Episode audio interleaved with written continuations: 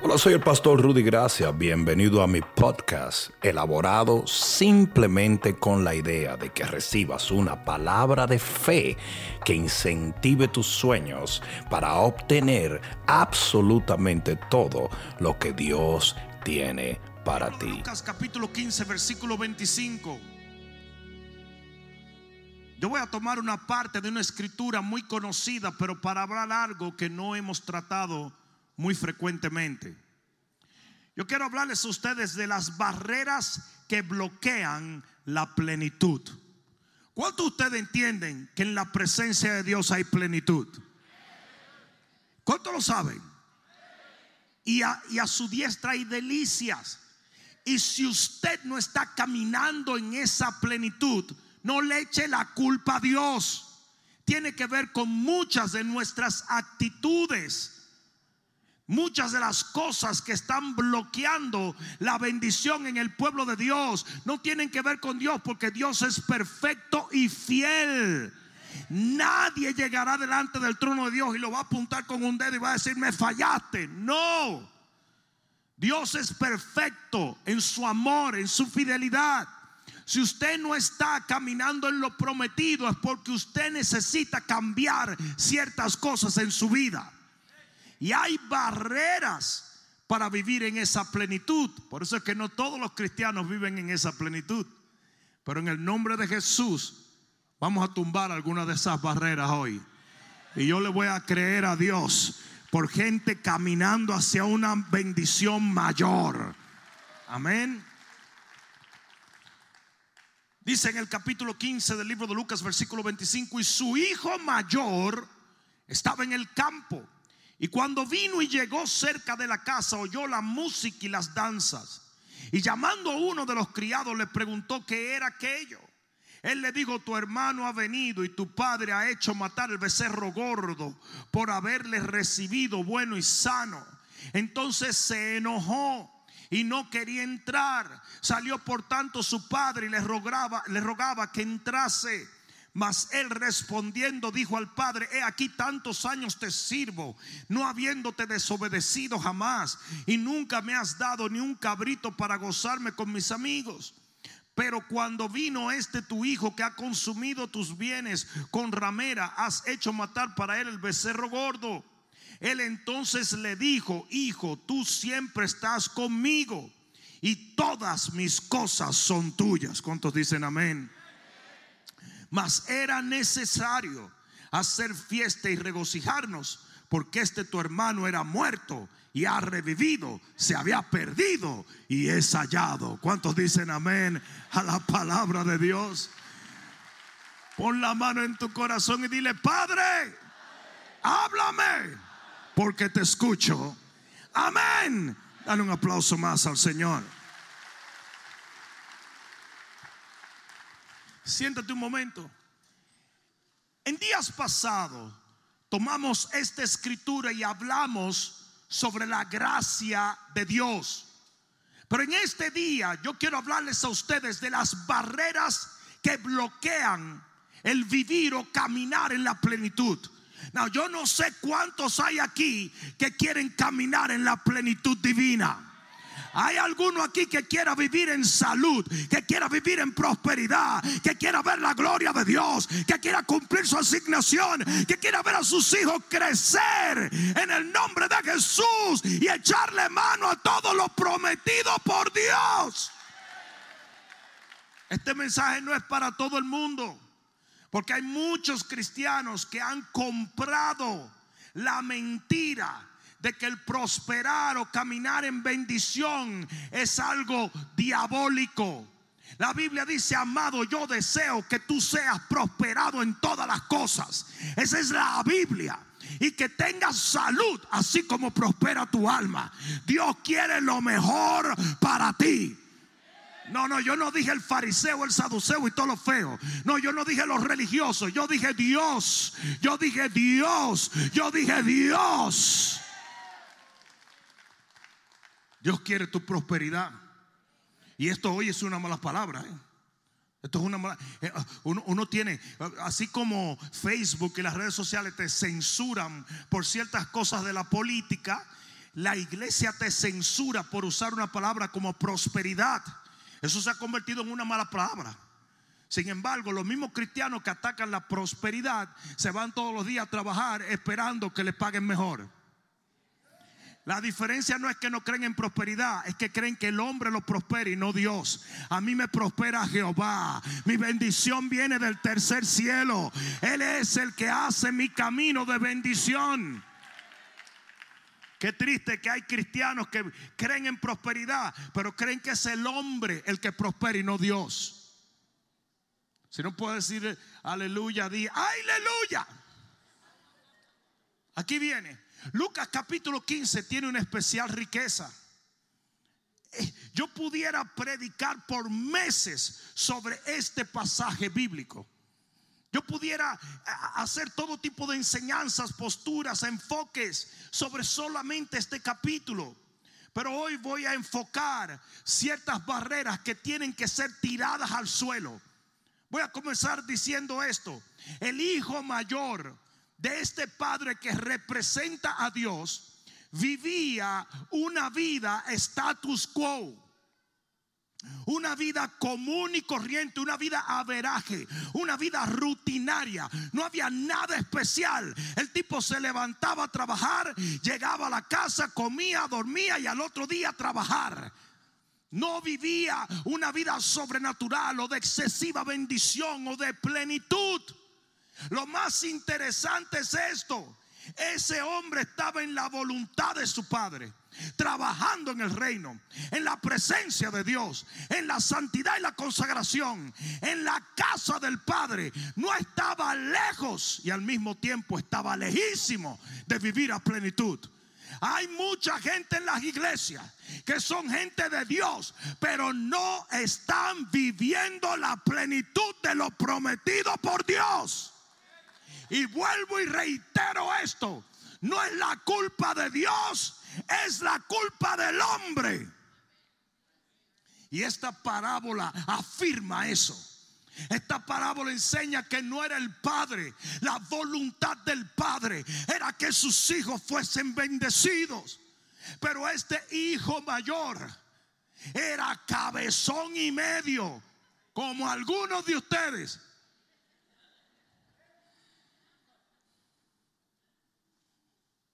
Ya la dañó. Él no estaba viviendo una vida plena. Él estaba viviendo como un jornalero cuando era un hijo. Y hay muchos cristianos que le encanta vivir como jornaleros y no como hijos. Y como jornalero tú vas a tener cierto, cierta remuneración en el reino. Porque óyeme bien, Dios paga y paga bien. Mm.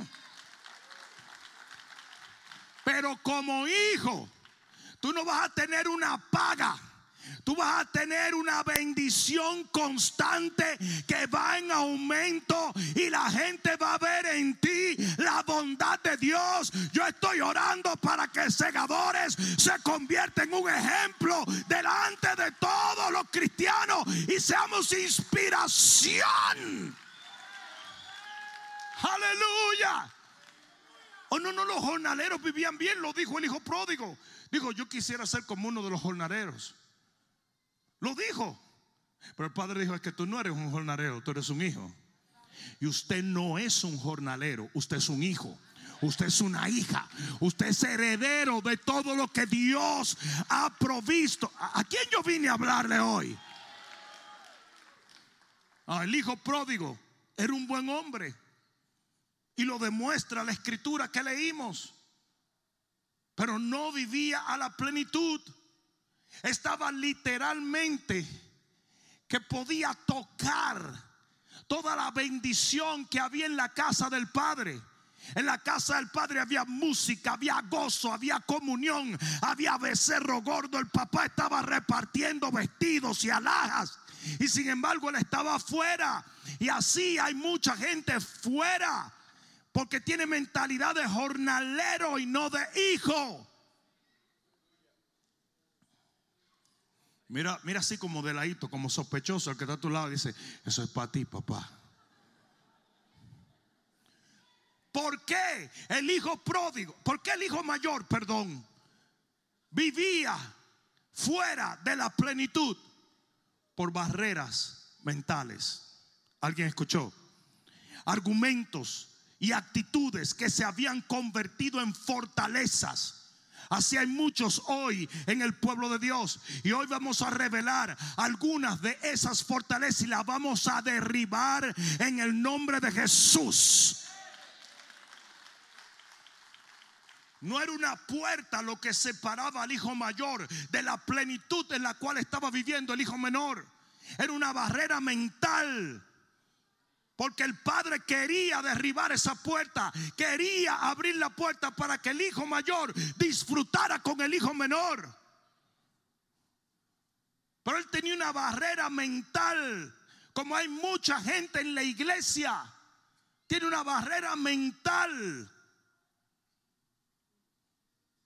Vamos a hablar de algunas de esas barreras. Porque yo no sé si tú entiendes esto. Pero la pobreza no es vida abundante. La enfermedad no es vida abundante. Un matrimonio que no se lleva no es vida abundante. Hijos desobedientes no es vida abundante. Una vida emocionalmente quebrada, llena de cicatrices, no es vida abundante. El Señor quiere darte una vida en abundancia. Yo no sé si alguien lo está entendiendo. Él quiere abundancia para ti. Ahora bien, la primera barrera que yo veo allí en la escritura que leímos es distanciamiento con el Padre. En el versículo 25 dice, su hijo mayor estaba en el campo y cuando vino y llegó a la casa, oyó la música y las danzas y llamando a uno de los criados le preguntó qué era aquello. Él dijo, tu hermano ha venido y tu padre ha hecho matar el becerro gordo y haberle, por haberle recibido bueno y sano. Mi pregunta para ti es esta, ¿por qué no le preguntó al padre? ¿Por qué no tuvo la confianza de entrar y hablar con su papá? Y hay mucha gente en la iglesia que puede hacer de todo. Son expertos en atravesar las rutinas y los rituales religiosos, pero no saben orar porque el enemigo ha hecho una barrera entre el Señor y tú. La Biblia dice acercaos a Dios y Él se acercará a vosotros. Usted tiene, especialmente después de este valle llamado COVID-19, tiene que volver a la casa de su padre, tiene que volver a la comunión con Dios, tiene que volver debajo de las alas del Altísimo, tiene que volver a buscar del Señor. El tipo fue donde la gente que estaba alrededor y le dijo, oye, ¿qué está pasando? Ahí está Jessie, mi hija. ¿Tú crees que Jessie le va a preguntar a alguien que me pregunte algo a mí? Si ella lo hace, es porque no hay una relación cercana. Ella viene directamente donde su papá. Ella puede entrar a mi casa cuando le dé su gana. Ella puede hacer lo que quiere. Es mi hija. Jessie no necesita pedir una cita. Jessie no necesita pedir un permiso para entrar en mi oficina. Ella entra en mi oficina, se siente en mi escritorio, se come los caramelos y se va contenta. Claro, absolutamente. A veces, a veces me dicen, papá, ¿puedo hacer algo allá en la casa? No me, no me pidas eso, ven lo que te dé la gana. Haz lo que tú quieras, la casa de tu papá. Usted entra y sale cuando le da la gana. No sé si me están entendiendo. Así está supuesto hacer. Pero el tipo llega y dice, ¿qué está pasando con mi papá? ¿Qué, qué, qué es esto que yo estoy oyendo? Y hace muchísima gente en la iglesia. Tal y como el pueblo que le dijo a Moisés, habla tú con Dios, que nosotros tenemos miedo de hablar con Él. Y hay mucha gente que no tiene comunión con el Padre. Usted está aquí y usted conoce a Julio y conoce a fulano y a Mengano, a Sutanejo y a Perencejo, pero a Dios no lo conoce.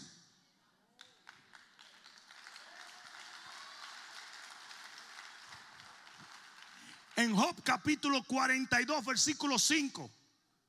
Job dijo, de oídas te había oído, mas ahora mis ojos te ven. Usted puede estar en la iglesia 25 años y oír mucho sobre Dios, pero hasta que usted no se mete en la presencia de Dios, usted no lo ve en la plenitud que usted... Yo no sé a quién fue que yo vine a hablarle hoy. Aleluya.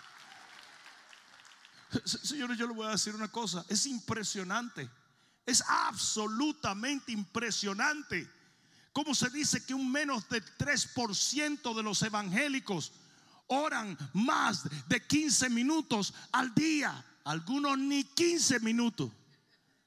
Y tenemos actividad tras actividad, tras actividad, tras actividad, pero no pasamos tiempo con el Señor. Lo único que puede provocar plenitud en nuestra vida es la verdadera, auténtica, incambiable presencia del Rey de Reyes y del Señor de.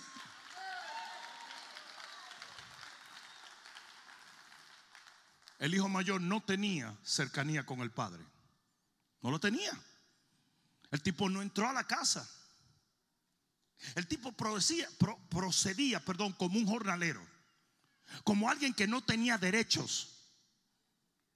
No fue donde el padre le preguntó. O sea, la cantidad de gente que vive preguntándole a todo el mundo, menos a Dios. A veces cuando la gente viene y me dice, ora por mí, le digo yo, ¿en qué escritura tú te estás basando? No sé, ay, ¿qué tú quieres? Que yo le pida a Dios algo que no tiene que ver nada con su palabra. Necesitamos orar. Necesitamos entrar en comunión con Dios. Necesitamos meternos bajo las alas del Todopoderoso. ¿Alguien entendió eso? De Él viene nuestra plenitud. Él es nuestra fuente. Que nada en este mundo te aleje de Dios. Porque salvación es tener comunión con Dios. Y cuando todo esto desaparezca, porque todo desaparecerá incluyéndote a ti, lo único que quedará es tu comunión con Dios. Por eso dice que las tres virtudes más poderosas es la fe, la esperanza y el amor. Pero de estos tres más importantes es el amor. Porque la fe la necesitas aquí en la tierra para que los dardos de fuego del enemigo no puedan penetrarte. Y la esperanza la necesitas para estar a la expectativa de que Cristo viene pronto. Por lo tanto, cuando Cristo venga, la fe y la esperanza desaparecen, pero el amor es lo que va a permanecer a través de la eternidad, porque vamos a amarle y a vivir enamorados de Él por toda la eternidad.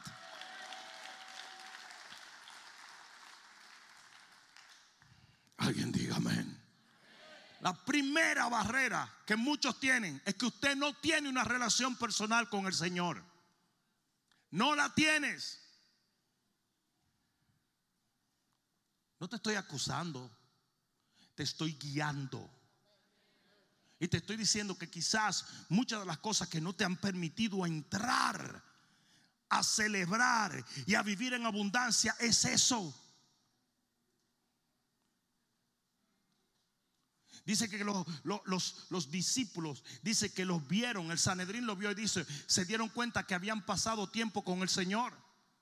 Cuando Moisés pasó tiempo con el Señor, su cara estaba iluminada.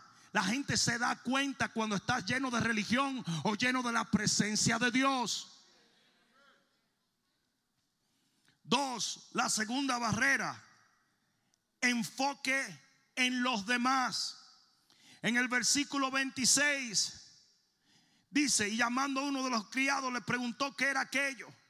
Y óyeme bien una cosa, nosotros estamos en una generación boyerística, una generación que se ha enfermado, una generación que pone sus ojos en los individuos más que en Dios.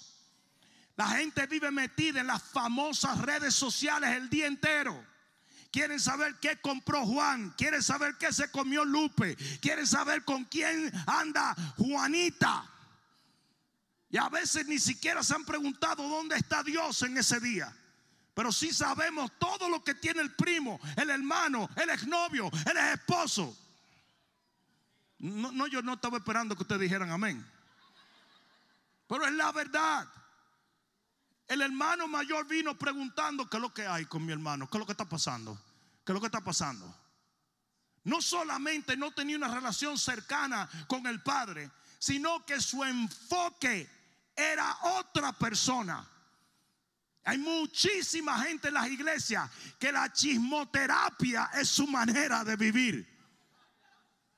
Eso es pendiente a todo el mundo. Señores, ustedes quieren que yo les diga una cosa.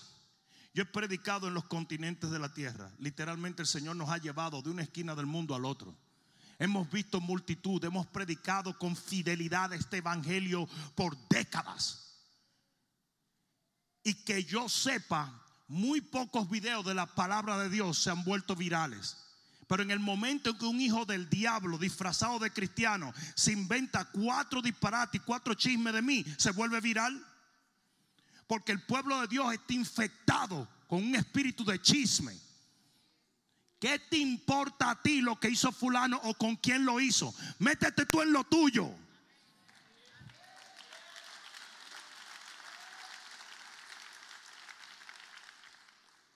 Deja de estar tirándole fotos a la comida. ¿Qué me importa a mí lo que tú comes? Deja de, esas son idioteces. Todo el mundo ahora en el gimnasio en cuero.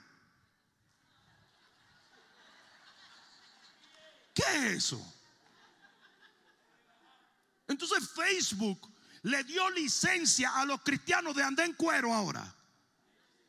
Y tú ves. ¿Qué es eso? Y lo más manganzónico, yo no sé dónde salió esa palabra, son las parejas de esa gente. Una esposa viendo al tipo, ¿a quién tú te crees que ese tipo le está mandando la foto? Porque no es a ti porque tú lo ves en cuero y te ríes de él toda la noche. Y no me diga que a los amigos, porque si es a los amigos, entonces hay que revisarlo. Entonces a las mujeres que están allá afuera, ¿o no? Y tú de boba de la yuca. Y corazón, qué linda foto. Mire qué linda. Mire de las tetillas.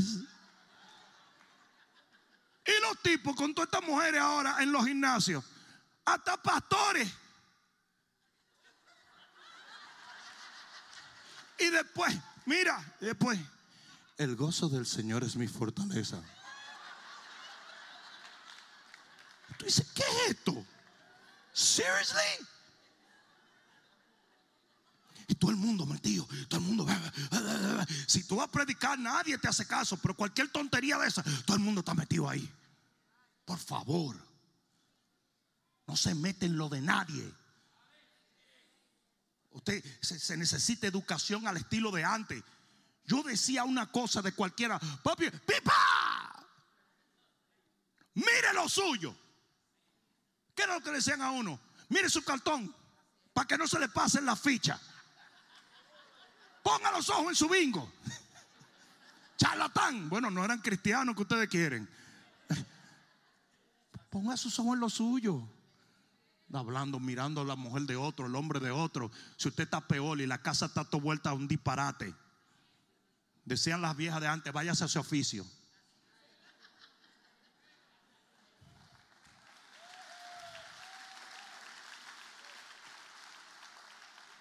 El día entero. Se dice que un average person abre las redes sociales entre 50 a 75 veces al día. Nadie va al baño ya por dos minutos. Se trancan en el baño y duran cuatro horas en Instagram y salen de ahí doblados. Dice, pues es, un, dolor. Un día va a salir con la tapa del toile pegada atrás. Pues claro. Yo, yo, yo, le, yo le voy a decir una cosa. No hay una cosa que a mí más cuerda me dé que la gente enseñando lo que compró. ¿Para qué? ¿Cuál es el complejo de inferioridad que tú tienes? Que si te compro un reloj lo tienes que enseñar, te compro un carro y le buscan cualquier excusa cristiana para poder enseñar lo que tienen. El día que se te mete un ladrón y te lo lleve todo, no digas nada. ¿Saben que los ladrones buscan en Facebook ahora? Porque ellos saben cuando tú estás de vacaciones. Yo, yo vi un tipo que puso un comunicado. Hermanos, oren mucho por mi suegra. Mi suegra no cree en los bancos, tiene más o menos 8 a 9 mil dólares debajo del colchón y con la delincuencia estoy muy preocupado. Ella vive en la calle 22.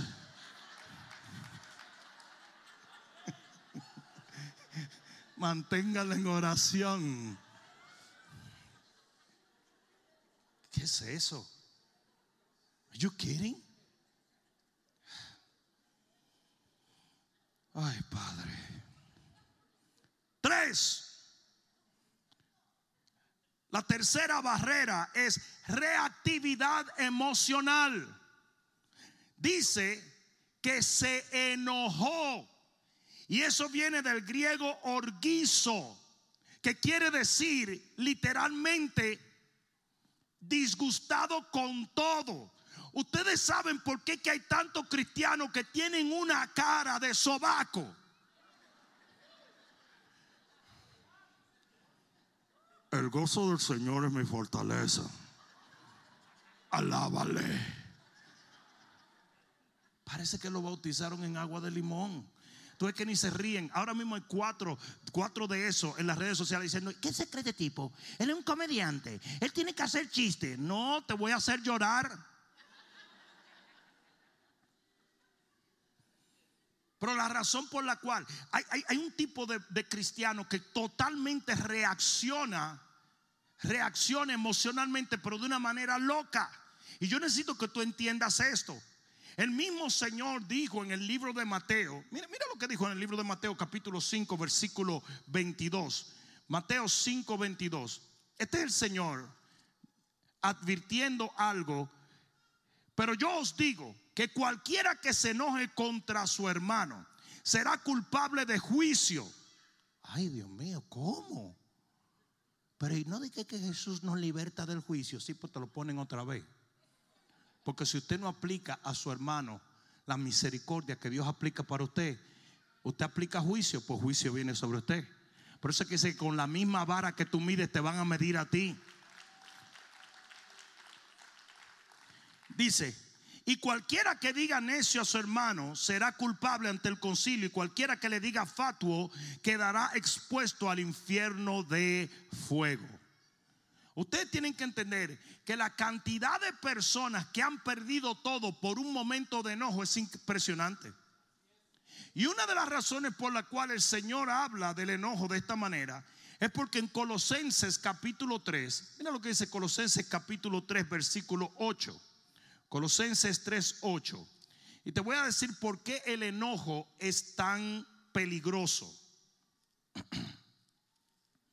Voy a decir por qué el enojo es tan peligroso. Es determinante en muchas cosas. Colosenses 3:8. ¿Estás allí?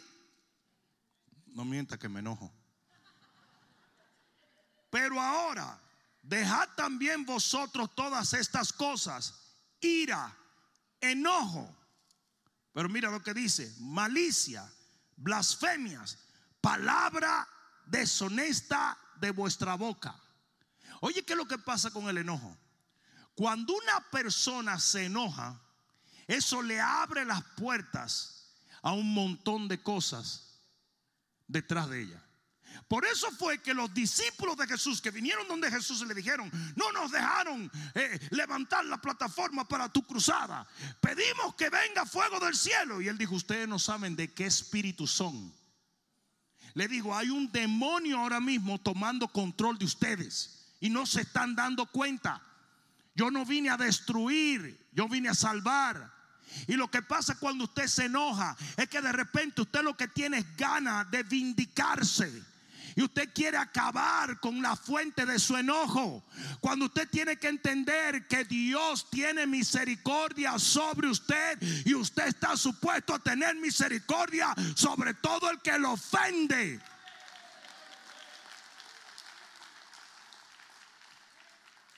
Porque hay gente que no vive en la plenitud. Porque son gente muy reactiva. No sé si me están entendiendo. Extremadamente reactiva. No hay una cosa que destruya más una relación que la reactividad. Gente que en dos minutos. ¡ah! Y tú dices, ¿pero qué fue? ¿Pero, pero estábamos bien ahora?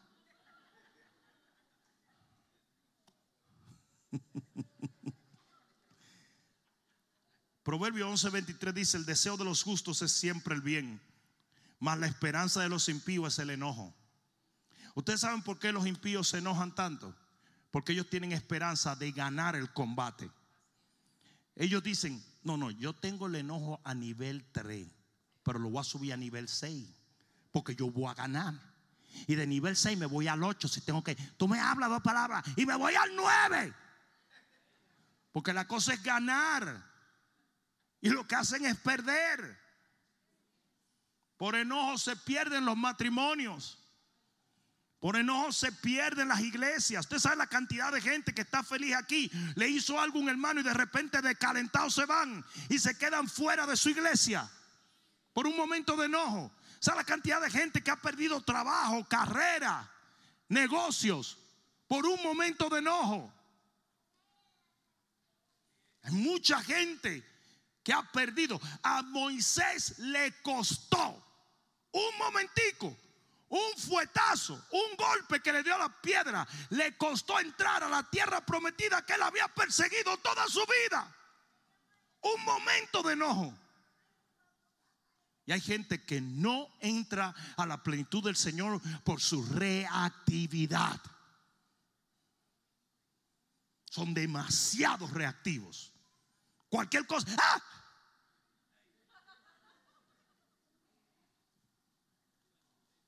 ¿Sí o no?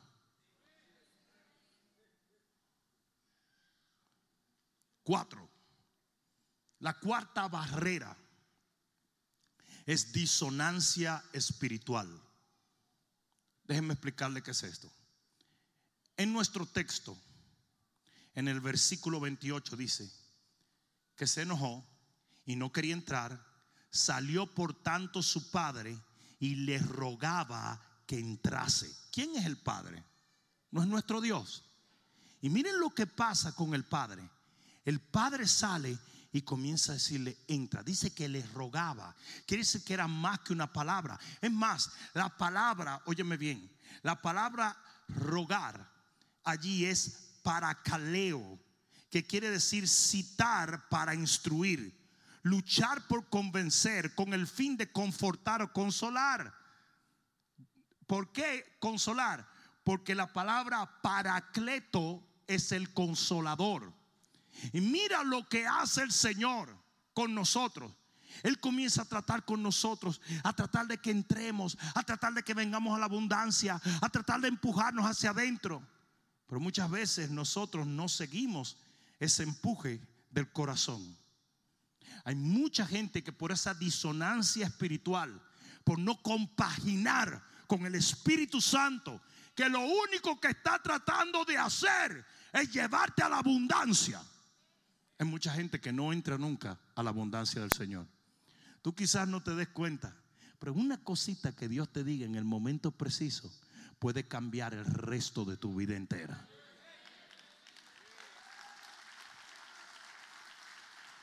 Hay veces que el Señor te dice, llama a fulano y perdónalo.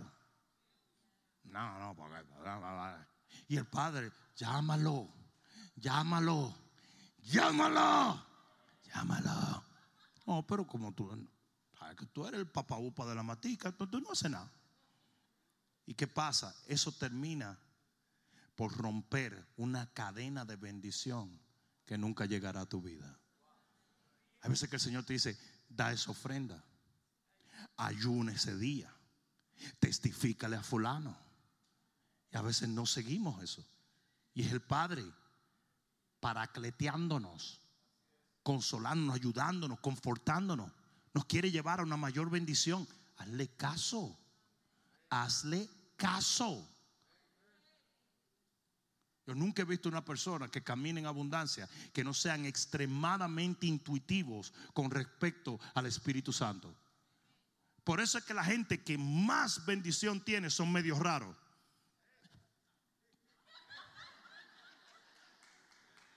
¿Qué te pasó? Espérate que me está entrando un texto.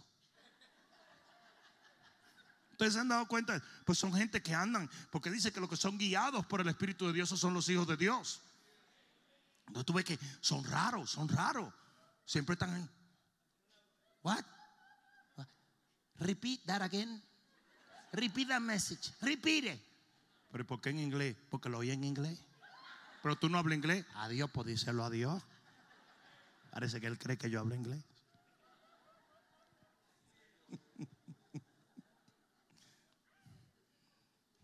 Si usted quiere alcanzar la abundancia, si usted quiere entrar a esa dimensión de plenitud, usted va a tener que obedecer la guianza del Espíritu Santo de Dios.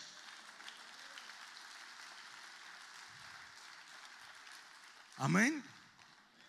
Cinco. La quinta barrera, comparación con los demás comparación con los demás. En el versículo 29, mas él respondiendo dijo al Padre, aquí tantos años te sirvo y este que no sirve. Y uno de los problemas que tiene la iglesia es que usted siempre cree que Dios le tiene que dar lo del otro. A usted Dios le da lo suyo y al otro le da lo de él. Esto no es una democracia, esto es una teocracia. Hello. Es lo que Dios quiera. Él sabe, dice que Él repartió los talentos de acuerdo a la capacidad de cada cual. No sé si me están entendiendo.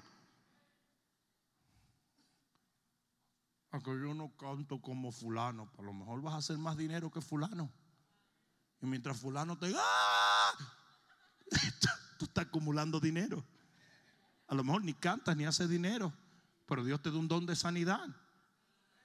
A lo mejor ninguno de los tres, pero te da una buena esposa y te gozas más que cualquier otro que tiene un don de sanidad.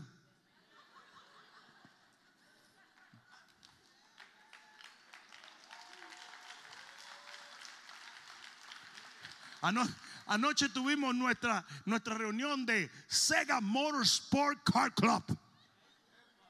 Para que sepa. ¿Y, por qué ustedes siendo cristianos tienen que tener un car club? ¿Por qué no? Entonces tenemos un car club. Llegó gente que cuando abría el bonete del carro te abría el corazón también. Y en vez de ungirlo con aceite castrol, lo ungíamos con aceite. ¿Qué sabe? ¿Para qué? ¿Dónde viene el asunto?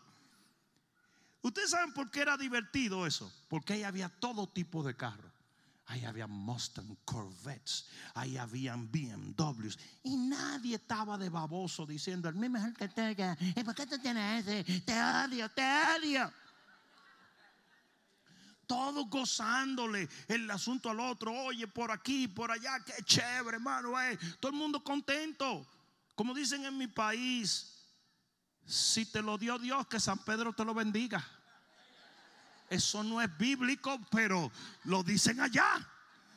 El asunto es, ¿cómo? Tú no te puedes estar comparando con nadie. Cada cual tiene lo suyo y usted tiene lo suyo. Lo bueno es que Dios siempre nos va a dar algo. Y lo que Él te dio es lo mejor para ti. ¿Sí o no? Existe lo que se llama contentamiento. Y contentamiento es estar contento con lo que Dios te dio. Ahora usted puede querer más, pero queriendo más como quiera se siente feliz de lo que ya tiene. No sé si alguien me está entendiendo. Eh, eh, eh, el, el, asunto de que la grama es más verde del otro lado es una de las cosas que más destruye la felicidad de la gente. Usted tiene que gozar lo suyo. No sé si me están entendiendo. Usted tiene que gozar lo suyo.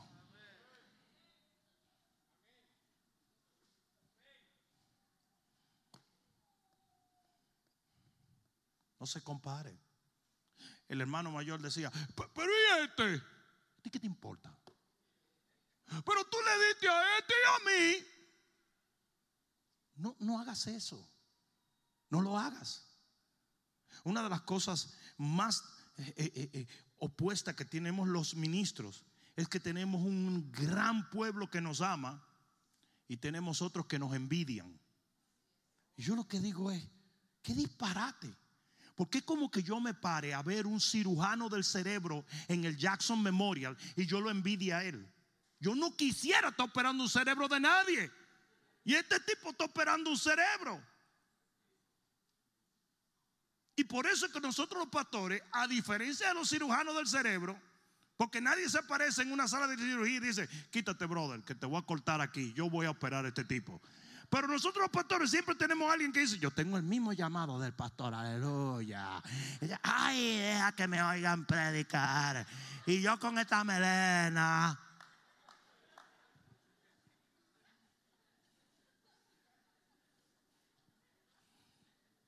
Envidiar a alguien que tiene un talento especial. Una persona me dijo a mí, esto es una realidad, me dijo, ¿y por qué tú eres el pastor? Y yo le dije, porque tú no das para eso.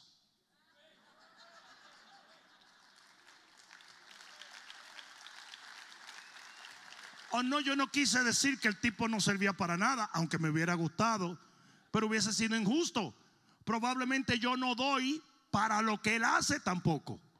No sé si me están entendiendo, porque cada cual tiene su talento y tiene su habilidad. No sé si me están entendiendo. ¿Y sabe lo que te hace feliz a ti?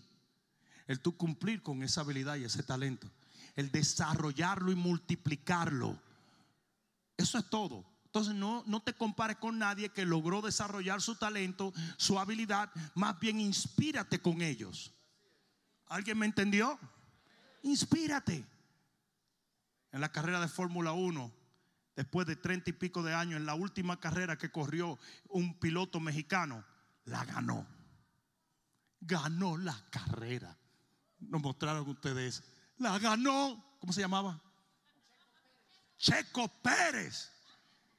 Checo Pérez. Checo ganó esa carrera y ni él mismo lo creía. Eh, fueron 36 años, algo así. 50 años. ¿Usted es familia de Checo?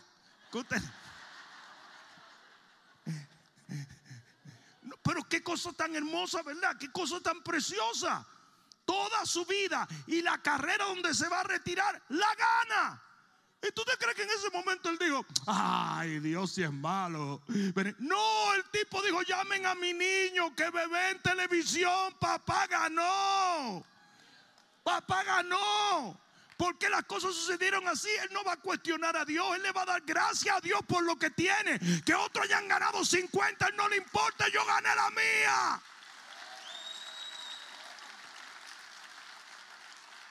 Es, es un insulto a Dios el no disfrutar lo que tienes. Es un insulto.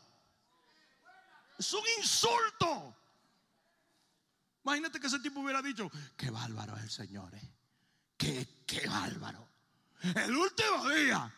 No, chico, el tipo dice, oye, oye, prenda la televisión.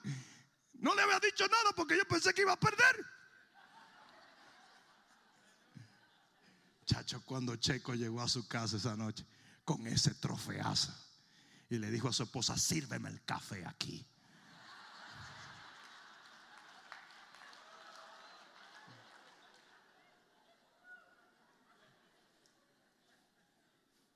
Nosotros, ¿cuántos años no tenemos nosotros en, en, Segamoto?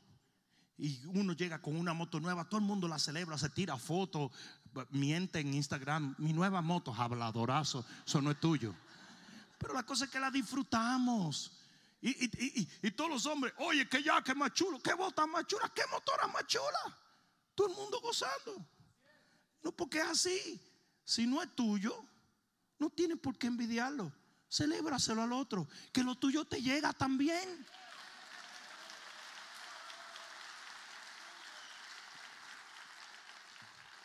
Dile al que está a tu lado, eso es para ti, no te olvides de esto hoy.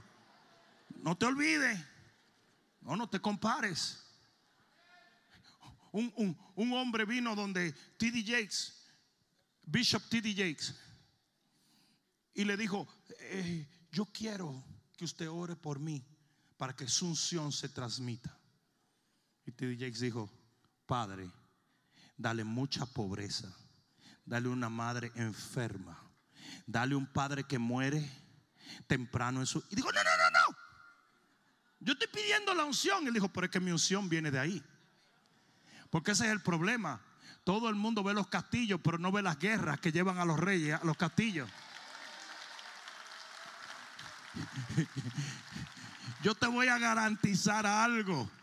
Si tú llegaras a saber lo que cuesta llegar a ciertas cosas, tú dices, más mejor no. Más mejor no.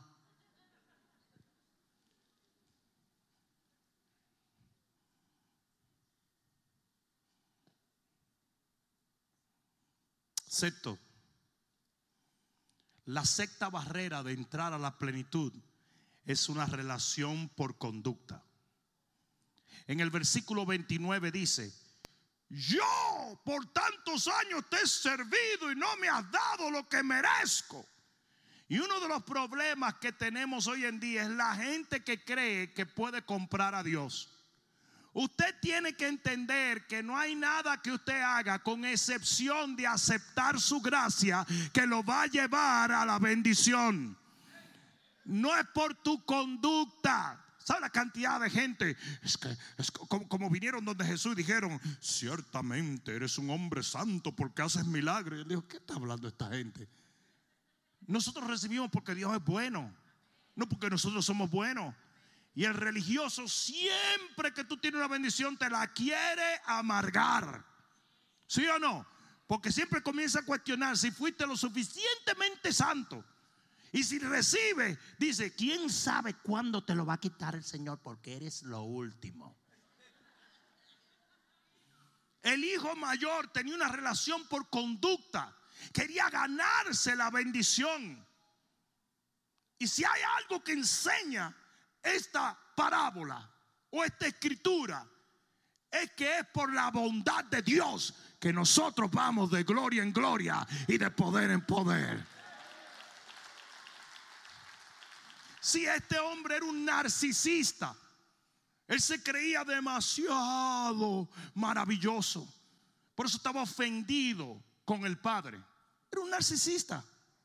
Decía, mira cómo yo he hecho, mira lo que yo he hecho, mira lo maravilloso. Yo soy más bueno que el pan de tapita. Nadie como yo, nadie como yo. Pero tú no lo ves. Ustedes han visto la gente narcisista que es así. No me aprecian, no me aman, no me dan mi lugar. Su valor lo derivan de los demás se cree merecedor de todo. Y el padre le dijo, no, pero es que tú no entiendes. Tú te crees merecedor de todo y no tienes nada. Y tu hermano, que supuestamente no es merecedor de nada, lo tiene todo. Séptimo, la séptima barrera es resistencia a la revelación. Versículo 31. El padre le dijo, hijo, tú siempre estás conmigo y todas mis cosas son tuyas. Miren esto. El Padre le dio una revelación nueva.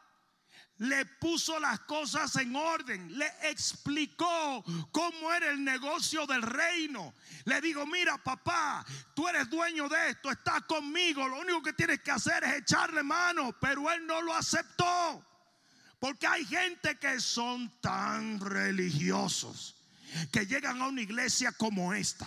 Y si no me predica exactamente lo que me predicaron a mí por tanto tiempo, yo no te voy a hacer caso. Usted tiene que aceptar que Dios le dé algo nuevo, que le revele algo nuevo, que le haga entender algo nuevo. Va a haber predicadores que te van a revelar algo nuevo. Es por eso que aquí viene una persona legalista y quiere que esta iglesia sea legalista. Viene un liberal y quiere que la iglesia sea liberal. No sé si me están entendiendo. Usted viene aquí, pero usted no hace esto. Esta es la visión que Dios le dio a un negrito a los 15 años. Bueno, más bien desde el vientre de mi mamá. Entonces usted no puede venir y decir, ok, yo voy a querer de ahora en adelante que las hermanas no se pongan pantalones para alabar a Dios. ¿Y quién le dijo a usted que usted puede decir eso? ¿Quién le dijo a usted eso? Dios te trajo aquí precisamente para sacarte de esas cosas, para revelarte algo nuevo, para hacerte entender la gracia de Dios. No es que no me gusta esta iglesia porque la verdad es que no he visto ni una sola pandereta. Yo sin pandereta no arranco. What? Uno deseoso de esos coritos. Cuando allá se paselita. Cuando allá se paselita. Siempre una hermana me dijo acá. Cuando allá se pasa. Ah, mi nombre ya te responderé.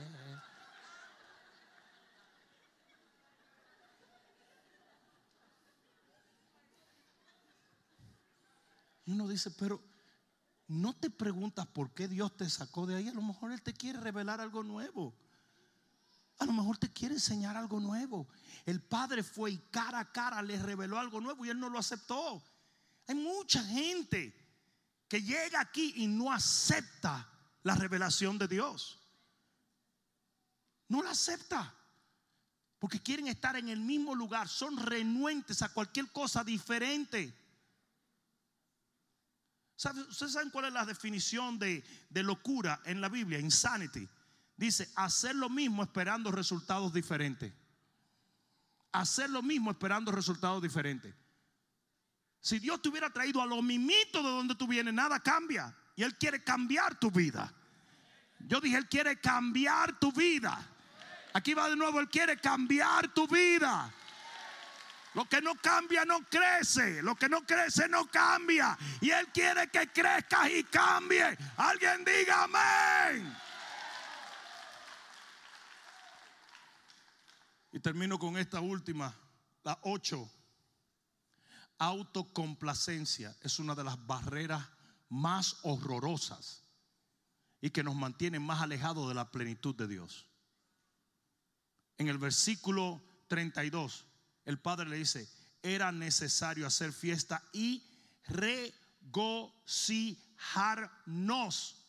O sea que el padre le está diciendo, this is not about you, it's about me.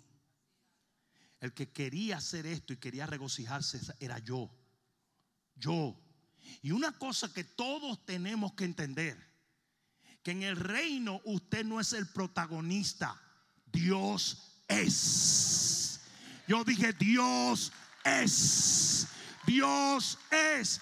Usted se tiene que preocupar porque Dios se ha complacido. Porque cuando eres complacido, tú eres bendecido. Alguien está supuesto a decir amén. Aleluya. Y la gente que menos camina en bendición es la gente que está centrada en lo que ellos quieren no es lo que Dios quiere. No sé si alguien me está entendiendo. No sé si alguien me está entendiendo. Mira, la Biblia dice, oye bien, cuando Jesús inicia su ministerio, dice que el cielo se abrió y el Padre dijo, este es mi Hijo amado, no a quien le voy a complacer, sino en quien yo tengo complacencia. ¿Alguien escuchó eso? En Getsemaní Jesús dijo, yo quiero esto, pero que no se haga mi voluntad, sino la de mi Padre. Y en Juan capítulo 6 y versículo 38, si alguien me ayuda, se lo agradezco. Juan 6, 38. Mira lo que dice la palabra de Dios. Y esto debe ser nuestra lección principal en esta noche. Juan 6, 38 dice, porque he descendido del cielo, dice el Señor, no para hacer mi voluntad, sino la voluntad del que me envió. No es lo que tú quieres, es lo que Dios quiere. No eres tú el que tiene que complacerse, es Dios. No tiene que ver con nosotros, sino con Dios. Hay alguno aquí que pueda decir amén. Aleluya. Aleluya, aleluya.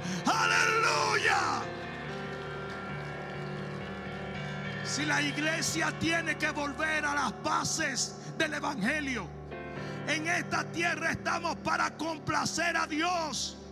Dios no es una máquina de Coca-Cola que le echamos 25, 50 centavos y nos da lo que queremos. No. Usted tiene que tener una relación con el Rey de Reyes y el Señor de Señores. Obedecerle, servirle, amarle. Hello. Oh, sí. Tus hijos pueden venir donde ti en esta Navidad y decirle, ¿sabes qué, papá? A mi primo le compraron unos patines. Y a mí me da cuerda que a ellos siempre le compran cosas mejor que yo. Porque yo soy un hijo bueno. Y tú a mí me compras lo mismo. ¿Tú sabes lo que tú haces? Es una galleta. Pero qué diferente que tu hijo te traiga las notas y te diga, mira papá, esto lo hice por ti, porque te amo. Me pediste que sacara A y las saqué todas A. Papá,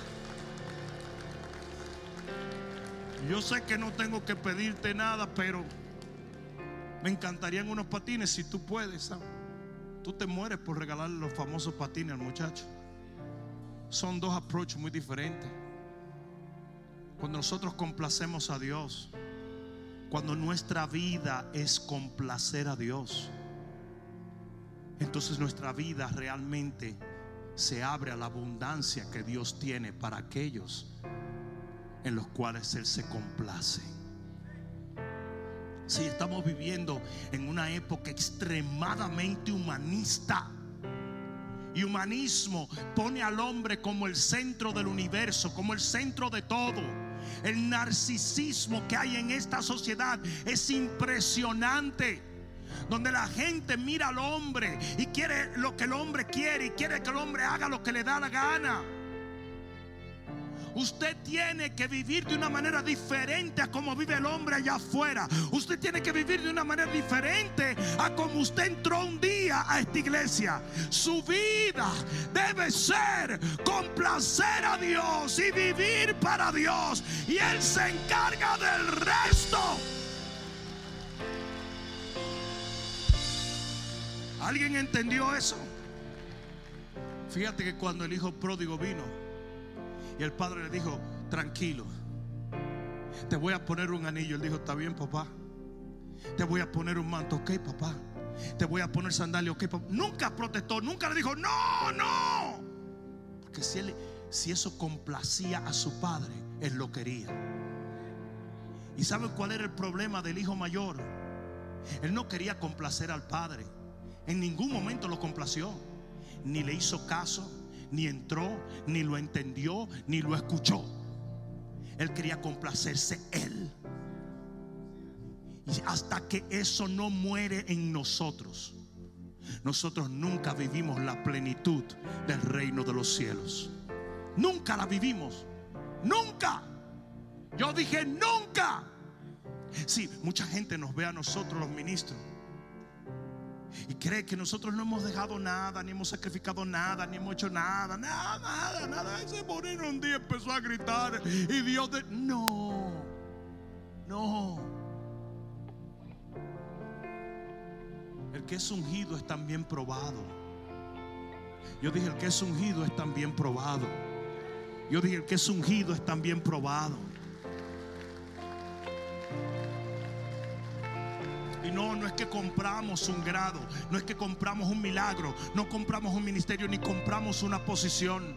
Es que cuando nuestra vida se circunscribe a complacer a Dios, el Señor bendice a aquellos en los cuales Él se complace. Alguien debió decir amén aquí. La Biblia dice no fue que Jesús quería ir a la cruz. Lo dijo en Getsemaní, yo no quiero, pasa de mí esta copa, pero que se haga tu voluntad. Y la voluntad de Dios era esa. Y dice que al Padre le plació, ¿sí o no? Le plació entregar a su Hijo. Esto, esto era Dios. La vida de Jesús era, era complacer a Dios y así debe ser nuestra vida. La abundancia está. Y la plenitud está detrás de una vida que lo pone a Él primero. Yo dije, lo pone a Él primero. Iglesia, hay que poner a Dios primero. El mundo nos enseña a vivir para nosotros. El reino nos enseña a vivir para el rey. Enséñame un cristiano que pone a Dios primero. Yo te enseño a alguien que disfruta la plenitud del reino. Si hay alguna ventaja que tenemos los ministros de nuestra generación es que entendemos este principio muy temprano en nuestra vida y los que no lo entienden nunca llegan a cambiar la historia. Hace muchos años que le sirvo al Señor y de muchos años atrás entendí que yo soy su siervo y que Él es mi Señor.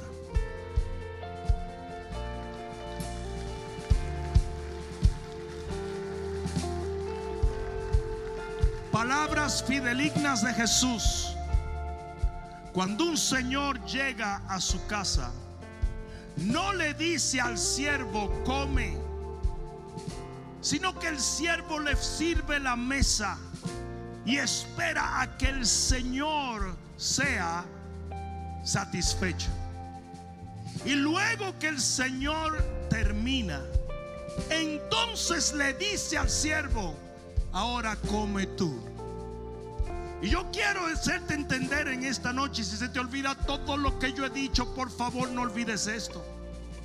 Que en el momento en que tú entiendes que Dios tiene que comer primero, en el momento en que tú entiendes que Él tiene que ser honrado primero, en el momento en que tú entiendes que Él tiene que ser servido primero, Él va a llegar el momento donde Él te va a decir, ahora come tú, sacíate tú, recibe la bendición. Alguien debió decir amén aquí. Cierra un momento tus ojos y levanta tus manos al cielo, Padre, en el nombre de Jesús. Cada palabra que tú me entregas para darle a tu pueblo produce la fe necesaria para que ellos obtengan la finalidad por la cual tu espíritu me envió a predicárselas. Y en esta noche yo quiero creer que muchos de los que escuchan tus palabras a través del sonido de mi voz recibirán la fe y la revelación para romper con toda barrera que los aleja de tu plenitud.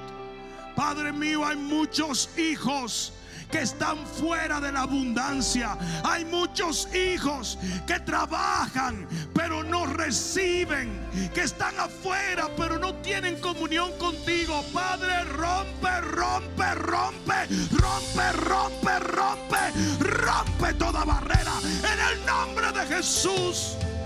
Y permítenos entrar en la plenitud de tu casa.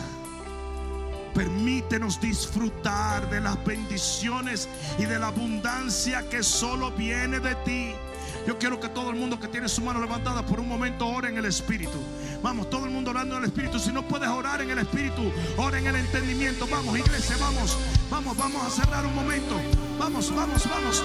Orando en el Espíritu, orando en el Espíritu, orando en el Espíritu. Shakamabashaya. Vamos, vamos, vamos, vamos. Algo está pasando, algo se está rompiendo. Fuego de Dios, fuego de Dios. Rompe, rompe, rompe, rompe, rompe, rompe, rompe, rompe. Toda barrera cae, todo impedimento cae, toda fortaleza cae, todo lo que nos retiene de entrar a la plenitud de Dios cae.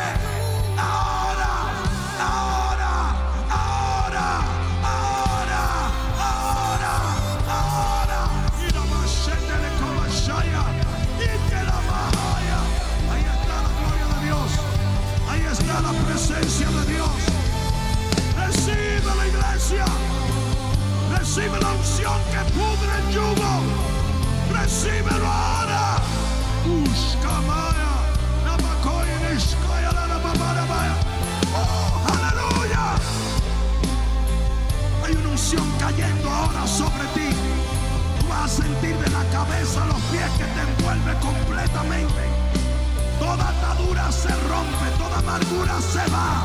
Todo aquello que te impide caminar en la plenitud ahora se va. Shaka Shamabario no. Ushkalalabalabashaya. Fuego de Dios, fuego de Dios. Confía en el Espíritu Santo. Confía en el Espíritu Santo. Confía en el Espíritu Santo. Confía, confía. Let him do it, let him do it, let him do it, let him do it.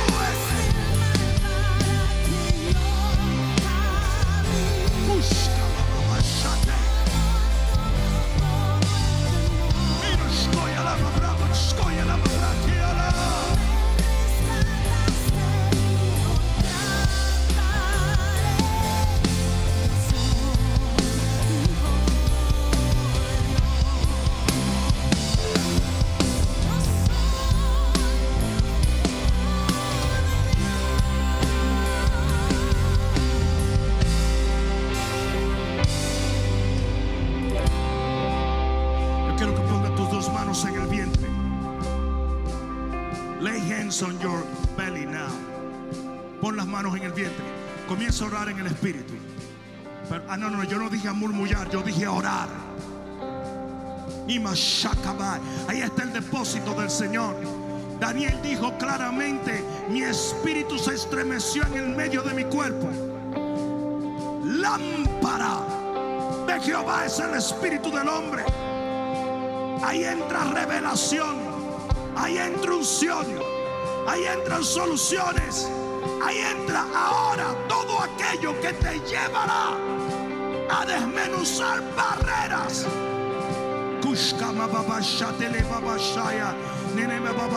Padre, yo reprendo toda enfermedad, toda dolencia, todo aquello que ha venido, Señor, sea espiritual o físico. En el nombre de Jesús, yo lo echo fuera ahora, Señor. Todo aquello que impide que tu pueblo camine en la plenitud de tus promesas, queda disuelto hoy por la revelación de tu palabra y la unción de tu Espíritu Santo. Oh Dios, en el nombre de Jesús, quema, quema, quema,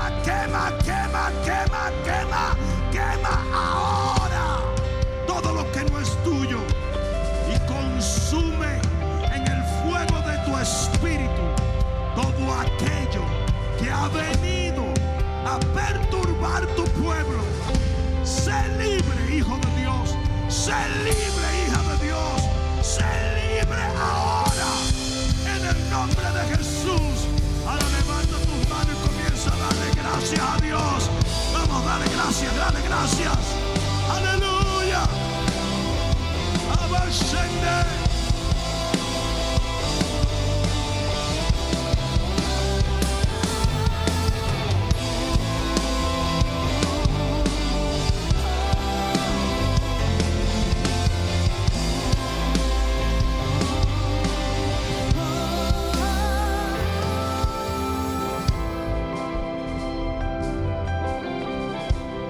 Ojos un momento.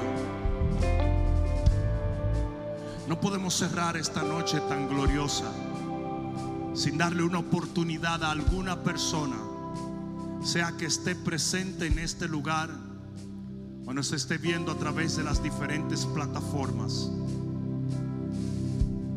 No podemos irnos sin decirte que tú estás a una oración de distancia de que Dios entre en toda plenitud en tu vida. La Biblia dice que si tú confiesas con tu boca que Jesucristo es el Señor, creyendo de todo corazón que Él ha sido levantado de los muertos, tú serás salvo. Y por eso mientras toda cabeza esté inclinada, todo ojo está cerrado, yo voy a invitarte a orar esta oración para que Jesús entre en tu vida. Dile, Padre, en el nombre de Jesús, hoy confieso con mi boca que tú eres mi dueño, mi rey, mi padre y mi Señor, creyendo de todo corazón que moriste en la cruz para que tu sangre limpiase mis pecados.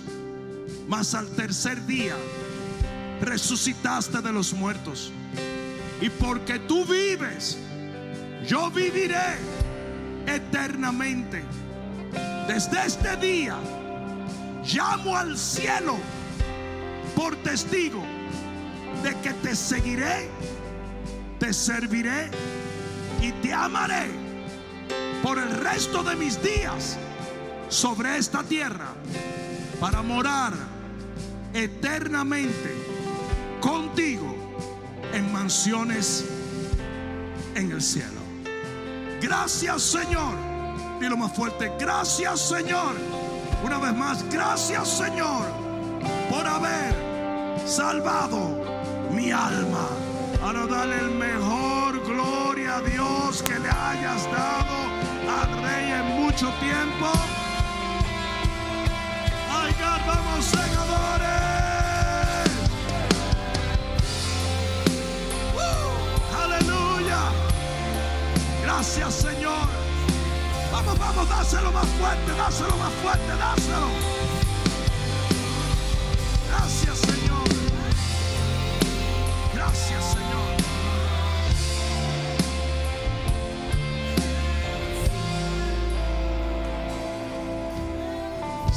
Hiciste esta oración por primera vez, solo queremos reconocerte. Levanta tu mano derecha allí donde estás. Vamos, levanta tu mano, queremos verte. Dios bendiga a esa familia. Dios te bendiga. Allá detrás, Dios te bendiga. Por acá, Dios te bendiga. Alguien más, levanta tu mano. Dios bendiga a esos jóvenes allá detrás. Jovencitas, Dios les bendiga. Denle un fuerte aplauso a esta gente linda. Escúchenme. Todos los que oraron esta oración, permítanos orar un momento más con usted y bendecir sus vidas. Nuestros líderes principales van a estar aquí y le vamos a pedir al Señor que al final de esta semana los hiper mega bendiga en el nombre de Jesús. Salgan de su asiento. Vamos mientras la iglesia le da un fuerte aplauso a ellos. Ven, ven, ven, ven. No tengas temor. Ven. Las jovencitas, vengan, vengan, vengan, vengan. ¡Uh! No, no, no, segadores, you can do better than that. Vengan, vengan, vengan. Si trajiste a alguien y tiene un poquito de temor, échale una mano y tráelo. Ven, ven, ven, ven, ven, ven. Que se oiga el aplauso al rey.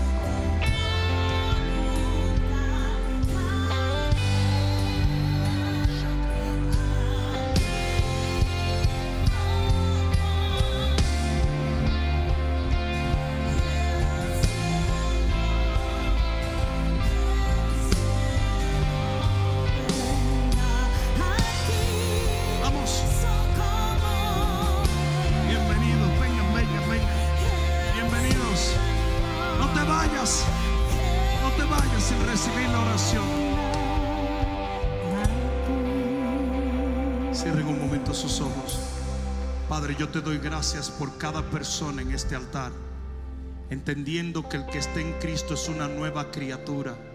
Las cosas viejas pasaron y aquí todas son hechas nuevas. Señor, hoy te pido que antes de que se termine esta semana próxima, ellos experimenten una transformación gloriosa. Que tú conteste los anhelos de su corazón. Para que ellos vean que ya nunca más estarán solos, sino que tú los guarda y los protege. En el nombre de Jesús.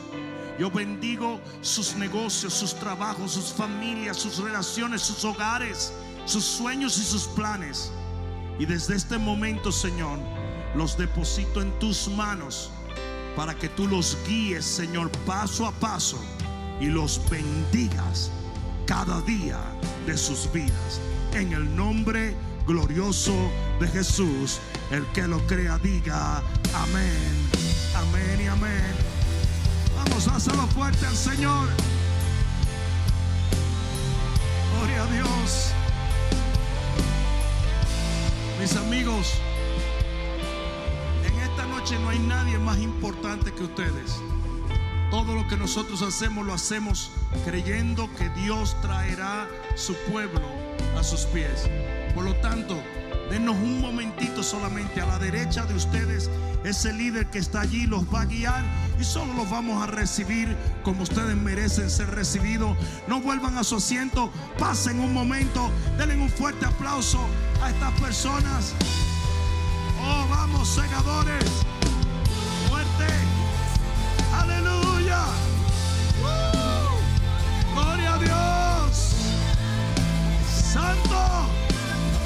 Segadores, regocíjate como el cielo se regocija.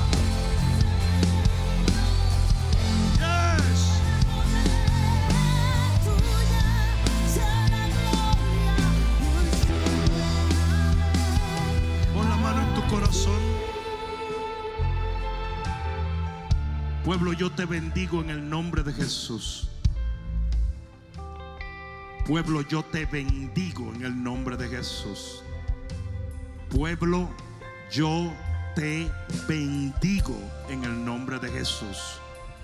Y decreto mediante la fe que es en su palabra, que la senda de los justos es como la luz de la aurora, que va en aumento hasta que el día se hace perfecto. Hoy declaro que creo que viene un día de perfección para ti, para tu familia, en el nombre de Jesús.